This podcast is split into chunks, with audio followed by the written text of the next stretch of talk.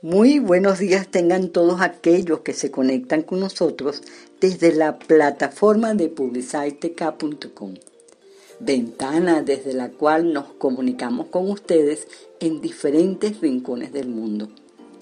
Hoy tenemos una emisión cargada como siempre de información y entretenimiento, amén de compartir buena y variada música, así como una especial entrevista con un joven talento venezolano que se dedica al arte sacro. En minutos comienza su programa cultural de cada viernes, Diplomacia en Uno, donde viajamos en el tiempo y en el espacio con los temas que tratamos y la música que escuchamos. En la producción y conducción, Ana Carolina Zambrano y quien les habla, Alicia Uzcategui. Esperamos que hayan tenido una semana productiva como siempre, recordamos que cada mañana es una oportunidad de avanzar en la conquista de nuestras metas. Los invitamos a compartir con nosotros estos próximos 60 minutos, tiempo en el cual tenemos para ustedes una programación hecha con cariño para su entretenimiento. Todo esto y más por aquí, gracias al equipo de publiciteca.com a través de su radio vía streaming radio Extreme. Cada viernes de 9 a 10 de la mañana, hora Venezuela, con reposición los días lunes de 9 a 10 de la noche, igualmente hora Venezuela. Vamos a hacer la primera pausa musical con los Bee y su tema How Deep Is Your Love.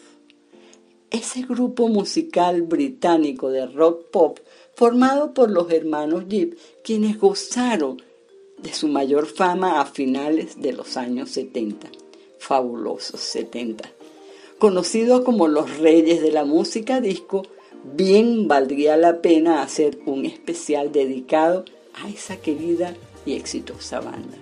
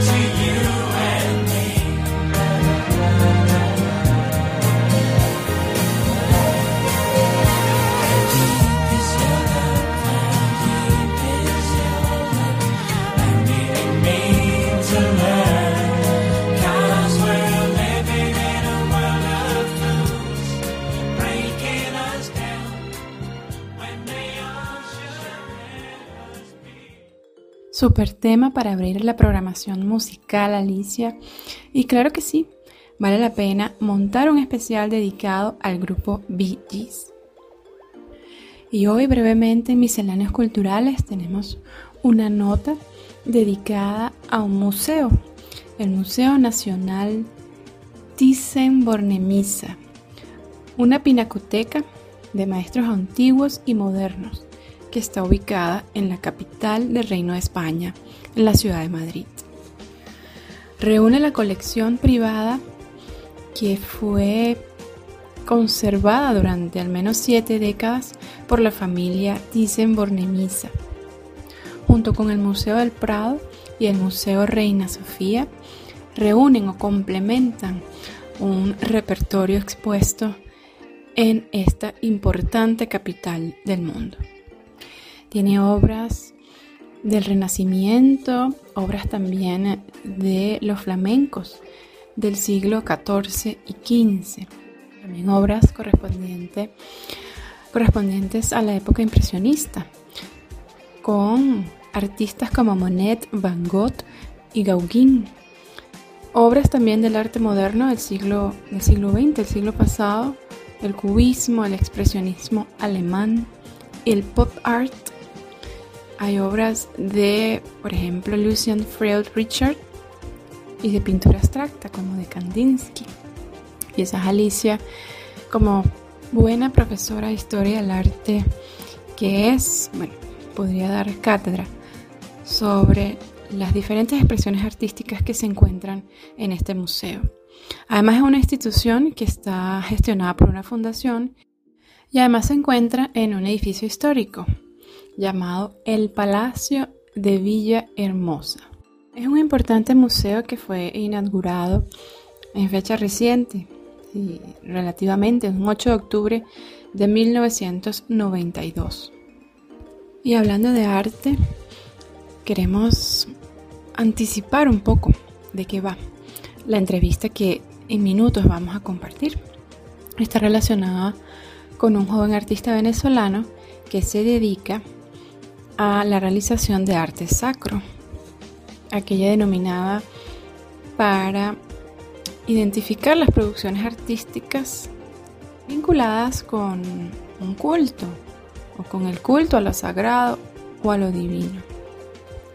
Lo hallamos más frecuentemente en las representaciones de la Iglesia Católica, por ejemplo, la vinculada con el bautismo, la crucifixión, la muerte y resurrección de Jesucristo, también la Virgen María, por supuesto, y todas las imágenes que se encuentran en la Biblia. Quizás la, la particularidad importante que caracteriza al arte sacro es que sirve para rendir culto a lo divino. Ahora vamos a escuchar entonces a nuestro invitado Diego Maximiliano Acosta, que nos va a hablar un poco más sobre este tema porque de hecho es un artista. Hola, buen día. Mi nombre es Diego Maximiliano Acosta Navas, un joven baruteño que también hago vida en el Atillo. Eh, soy, un, soy músico, estudio actualmente estudios internacionales, también soy pintor de arte sacro y también dicto y doy cursos sobre el mismo, sobre el arte sacro. Primero, agradecer al programa Diplomacia por invitarme el día de hoy. Y en primera instancia también vamos a hablar un poco sobre las raíces culturales propias que me ayudaron a inspirarme y a seguir este camino tan lindo que no solo es la historia, sino que también es el arte y que también ha sido de generación en generación parte de mi familia. Comenzando con la imagen cuya hermandad de Semana Santa yo presido, que es la Hermandad del Santo Cristo de Baruta. Una imagen de anónimo colonial aproximadamente finales del siglo XVII y comienzos del siglo XVIII. Es una imagen de madera policromada, muy hermosa, que yace en la capilla del Santísimo, entrando en la iglesia Nuestra Señora del Rosario de Baruta, a mano derecha la podrán encontrar. Esta imagen representa mucho para mí, ya que a ella le hacemos un acto propio en la Semana Santa, en el que luego de la procesión del Viernes Santo en la mañana, lo descendemos de la cruz y esta imagen, al ser flexible en sus extremidades eh, eh, superiores, ella baja los brazos y permite ser descendida. Desde pequeño, sin ser parte de la hermandad, me elegían para yo llevar los aceites a las que luego de descendida la imagen se les colocaban, le colocaba al Padre. Yo era quien llevaba esos aceites y luego me traía en procesión los clavos. Luego paso a descubrir por los registros de la hermandad que mi bisabuelo, Aureliano Rivas, fue el primer presidente del que se tiene registro. Y luego de años, desde pequeño, en constancia con la imagen.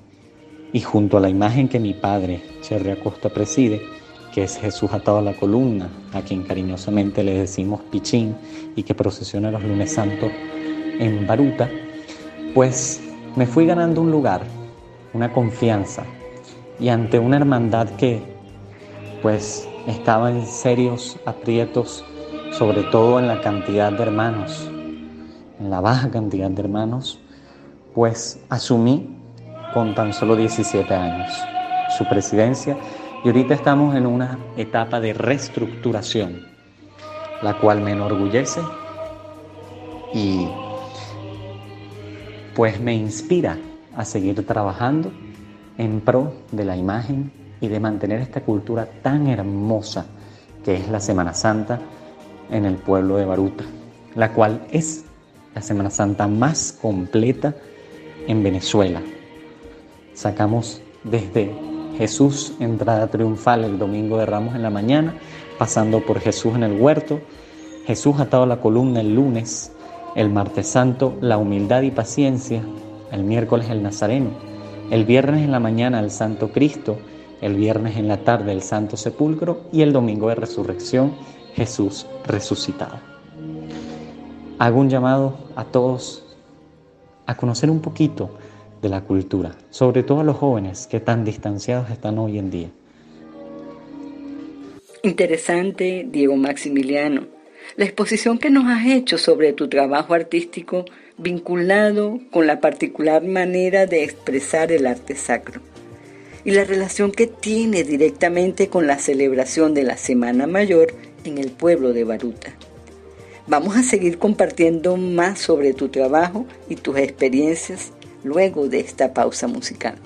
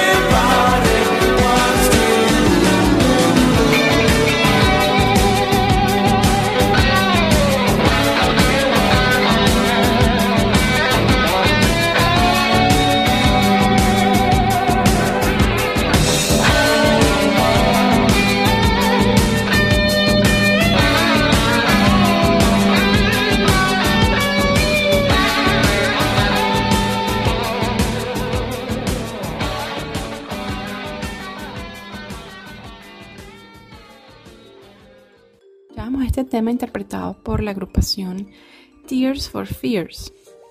Everybody Wants to Rule the World. Este es un dúo británico del género New Wave. Realmente también combina el rock pop o el pop rock con el soul. Un grupo bastante reconocido y este tema que escuchábamos muy famoso también en la década de los años 80. El arte sacro era común en la Edad Media europea, pero muchos de los mayores maestros fueron comendados por la Iglesia Católica, más propiamente en el Renacimiento. Por ejemplo, en esta época fue cuando Miguel Ángel pintó la capilla Sixtina y talló la Pieta Gian Lorenzo Bernini. Además creó las columnas en la Basílica de San Pedro. Y por su parte, Leonardo da Vinci pintó la Última Cena. Como dijimos, el arte sacro tiene por función principal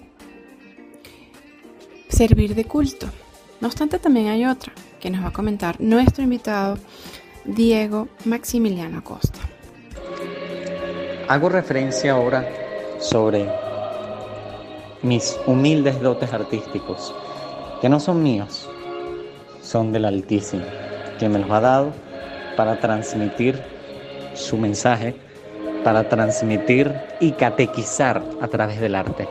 Que eso es lo fundamental y el principal objetivo con que el arte, sobre todo el cristiano, es realizado y es catequizar a la población. En tiempos medievales, Gran parte de la población era analfabeta, por lo tanto, ese refrán de una imagen vale más que mil palabras se hacía más presente. Las pinturas representaban momentos de la vida de Cristo, de la Virgen María o de los santos. Y esto, de alguna u otra forma, enseñaba a la población. Claro está, este arte utilizaba alegorías, simbologías y atributos para que la población pudiera representar, pudiera, disculpa, eh, conocer cada una de las ilustraciones de las cuales se hacía mención. El arte siempre ha estado en mi familia. Mi abuelo, José Vicente Acosta, era clarinetista, músico de la banda Germán Ulira del distrito Sucre y tocaba en las Semanas Santas baruteñas y también en las Semanas Santas atillanas. También era normal un domingo de retreta el cual él asistía y tocaba. Al igual que su hermano, Sixto Acosta, que era director de la banda, eh, de la misma banda a la que hago mención. Y pues el arte ha estado inmerso en mi familia desde pequeño.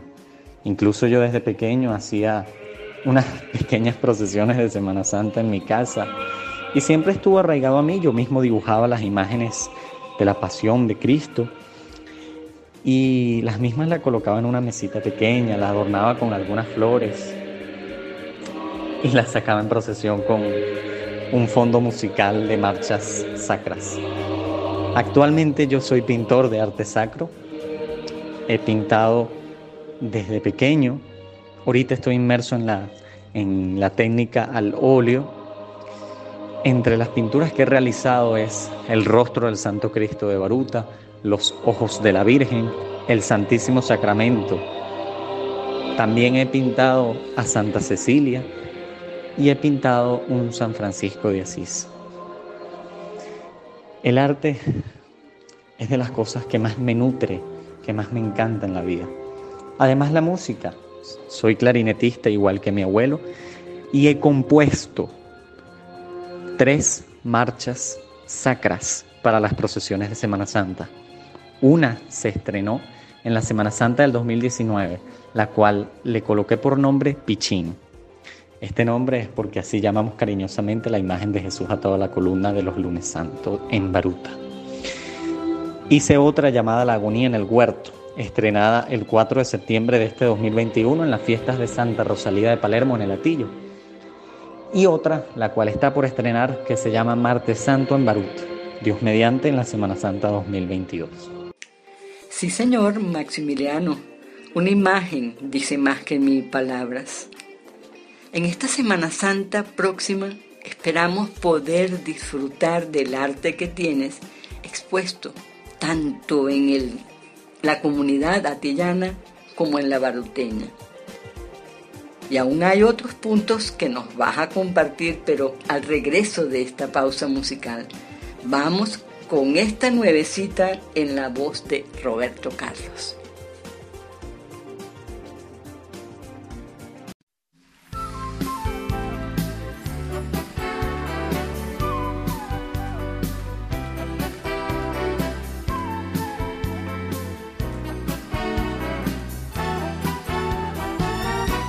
Quiero ser tu canción desde el principio al fin. Quiero rozarme en tus labios y ser tu carmín. Ser el jabón que te suavice, el baño que te baña. La toalla que deslizas por tu piel mojada. Yo quiero ser tu almohada, tu edredón de seda. Besarte mientras sueñas y verte dormir. Yo quiero ser el sol que entra y da sobre tu cama. Despertarte poco a poco, hacerte sonreír Quiero estar en el más suave toque de tus dedos, entrar en lo más íntimo de tus secretos. Quiero ser la cosa buena, liberada o prohibida, ser todo en tu vida. Todo lo que me quieras dar, quiero que me lo des. Yo te doy todo lo que un hombre entrega a una mujer. Y más allá de este cariño que siempre me das, me imagino tantas cosas, quiero siempre más. Tú eres mi dulce desayuno, mi pastel perfecto, mi bebida preferida, el plato predilecto. Como y bebo de lo bueno, no tengo hora fija. De mañana, tarde o noche no hago dieta. Este amor que alimenta mi fantasía mi sueño, mi fiesta es mi alegría. La comida más sabrosa, mi perfume, mi bebida, es todo en mi vida. Todo hombre que sabe querer, sabe dar y pedir a la mujer lo mejor y hacer de ese amor. Lo que come, que bebe, que da, que recibe, el hombre que sabe querer y se apasiona por una mujer, convierte su amor en su vida, comida y bebida en la justa medida, pero el hombre sabe querer, sabe dar y pedir a la mujer lo mejor y hacer de ese amor. Que come, que bebe, que da, que recibe, el hombre que sabe querer y se apasiona por una mujer, convierte su amor en su vida, su comida.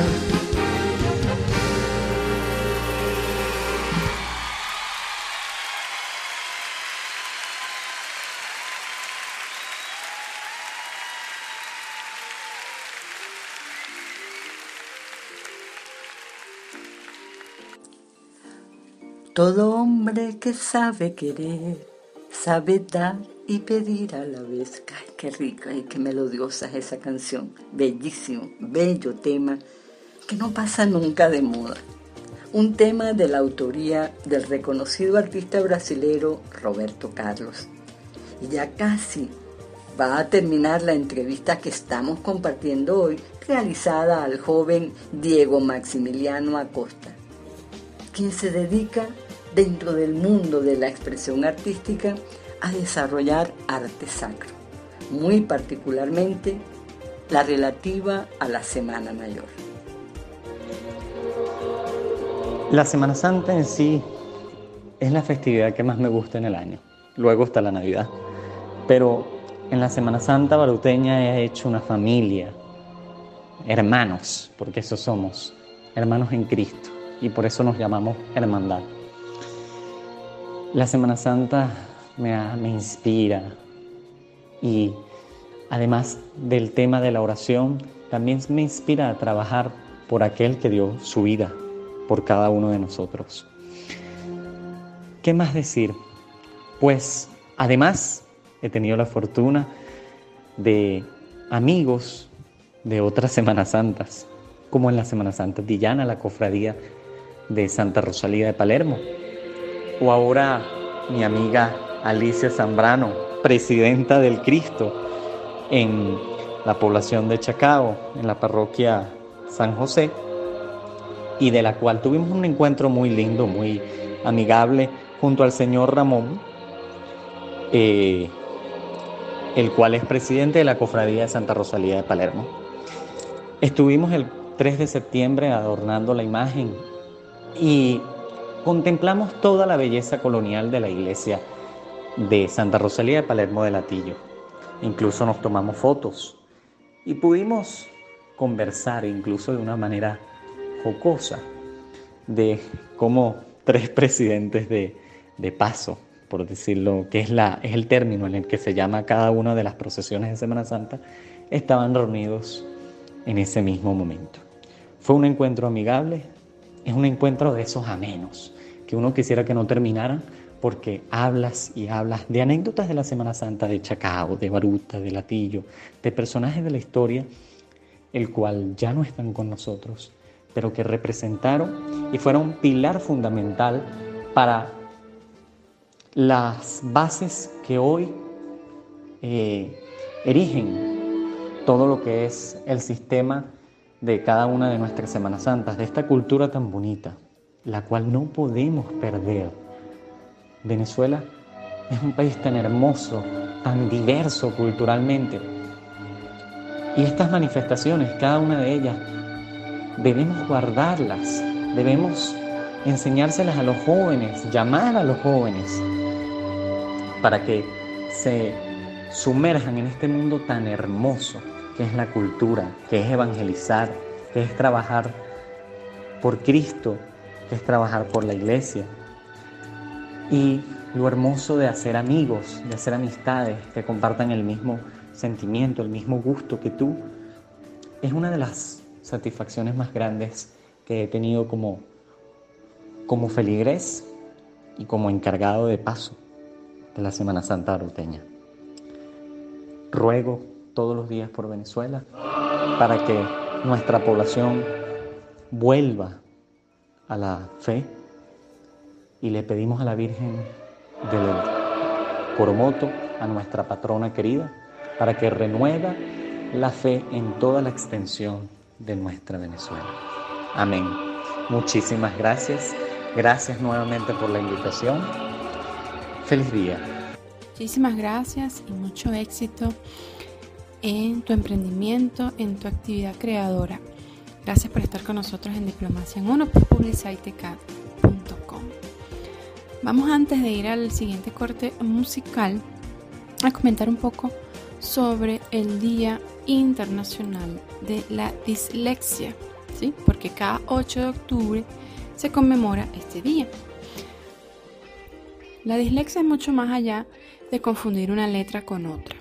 Así titula el portal web del diario abc.es, en este caso en la sección dedicada a familia. La dislexia se manifiesta principalmente como un trastorno que afecta el desempeño lector en los niños. Pero realmente, ¿qué es? Y cita también este artículo, que fue publicado en el año 2020 y está referido a este tema que estamos conversando. En pocas palabras, podríamos definir la dislexia como un trastorno específico del aprendizaje que afecta al proceso lector de los niños. Sin embargo, y en contraposición de falsas creencias, la dislexia va mucho más allá de confundir una letra con otra. Se trata ciertamente de un trastorno de origen neurobiológico. Así apunta Carla Carballo Gómez, quien es neuropsicóloga y fundadora del portal Hablemos de Neurociencia. De esta manera, esta condición afecta principalmente la lectura, pero puede también estar acompañado de otros déficits o alteraciones, tales como dificultades atencionales, ejecutivas y otras. Realmente es una afección que puede causar episodios de estrés, de ansiedad, sentimientos de inferioridad y baja autoestima, ya que afecta de manera importante el proceso de aprendizaje de las personas. Lo ideal en todo caso es abordar el trastorno desde una perspectiva multidisciplinaria, siendo varios los profesionales encargados tanto del diagnóstico como de su intervención. También reseña el portal Europapers sobre la dislexia y sobre el Día Mundial de la Dislexia que, según datos de la Organización Mundial de la Salud, al menos un 10% de la población tiene dislexia. Si estamos en un salón o en una aula de clase con 25 alumnos, por lo menos dos van a tener dificultades de la lectoescritura, de manera que es más frecuente de lo que podríamos pensar. Ahora sí, nos vamos con Juan Luis Guerra y este tema, Soldado.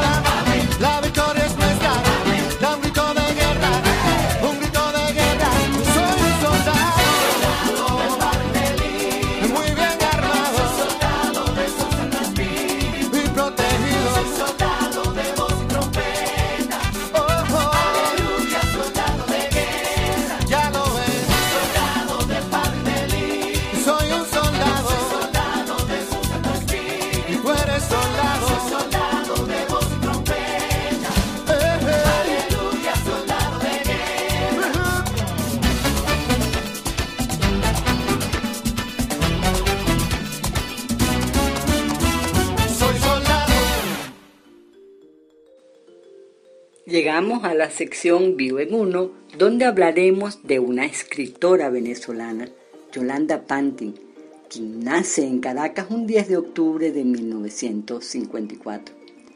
Ha cultivado principalmente la poesía. Sin embargo, también destaca en la literatura infantil y el teatro.